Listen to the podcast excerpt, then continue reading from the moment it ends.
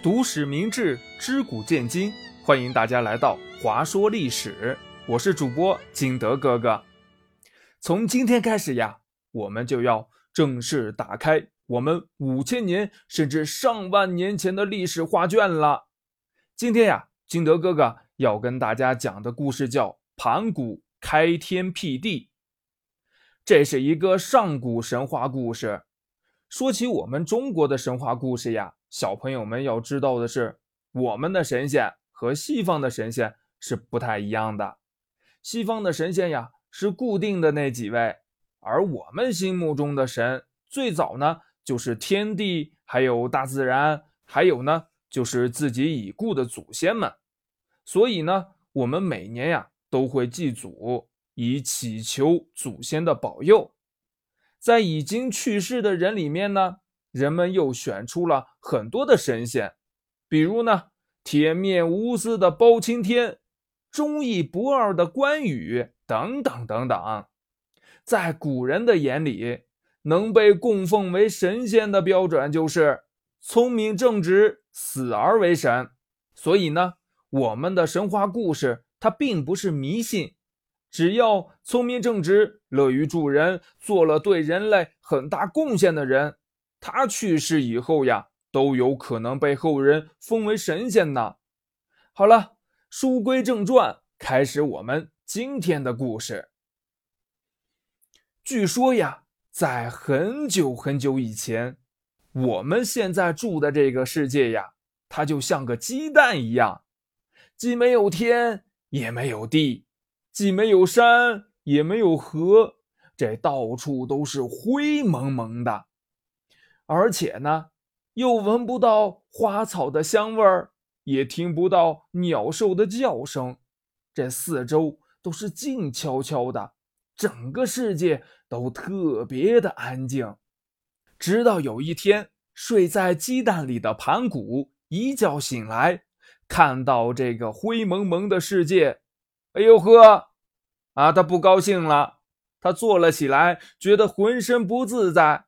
这什么玩意儿呀？这个世界啊，这哪儿啊？这是手脚都伸不开，这这这这这这，我这难受极了呀！于是呢，他摸起手边的一把巨斧，朝眼前的混沌用力一劈，只听咔嚓一声，那颗鸡蛋呀破裂开来。这鸡蛋里面有多少万年凝聚不动的气体呀？这气体突然被搅动了，那还得了吗？眼看着这些飘动的气体，慢慢的就分成了两种：干净透亮的，呃，它往上升；它们飘上去后，又聚集在了一起，变成了蓝蓝的天空。而这浑浊笨重的气体呢，呃，它往下走，凝聚在一起，变成了大地。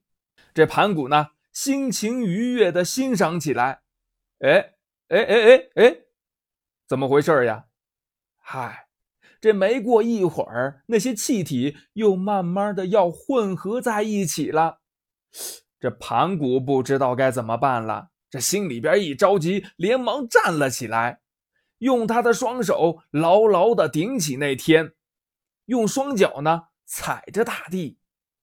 盘古虽然分开了天地，可是他必须一直这么站着，一分钟都不能停下来休息呀。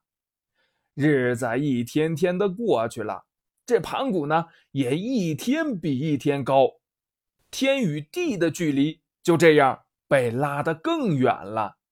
盘古一直顶着天和地，他虽然觉得累了，却没有停下来。就这样。过了不知道多少年，这盘古呢，慢慢的变成了一个巨人，而天与地的距离也超过了九万九千九百九十九公里呀！哎，这时候有小朋友就问了：“那金德哥哥，你是怎么测量得到的这个数据呢？”嗨，这呀，测量不了，我哪有这本事测量去呀？这就是形容很高很高很高很远很远很远。我们再说回这盘古呀，他呀站这么久，真的是累极了。虽然他知道自己绝不能倒下来，但是他身上的力气已经都用完了。他沉重的喘着气，又浓又浊的气息从他的鼻孔里喷出来。这些气息飘啊飘啊飘啊飘啊，飘到了空中，竟然变成了一阵阵的风啊！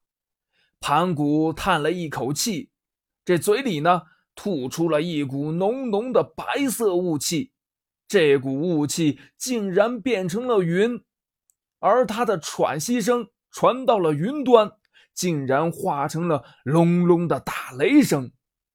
盘古的眼前一片模糊呀，汗水沿着脸颊一滴滴的流下来，伴随着一声震耳的巨响。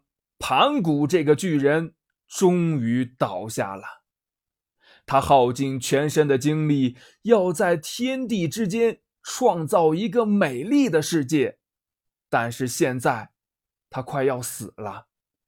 盘古他不甘心呐，他实在舍不得自己的梦想啊！他使出最后一点力气，把自己的身体融进了天地之间。盘古的肌肉。变成了肥沃的土地，他身上的血变成了河流，滋润着大地。他的手脚高高举起，变成了一座座山峰。他皮肤上的汗毛变成了茂密的森林。他的牙齿骨骼变成了石头。他的左眼变成了太阳，他的右眼变成了月亮。他的头发和胡子一根根的飞向天空，变成了美丽的星星。这个世界变得比以往更加美丽而丰富了。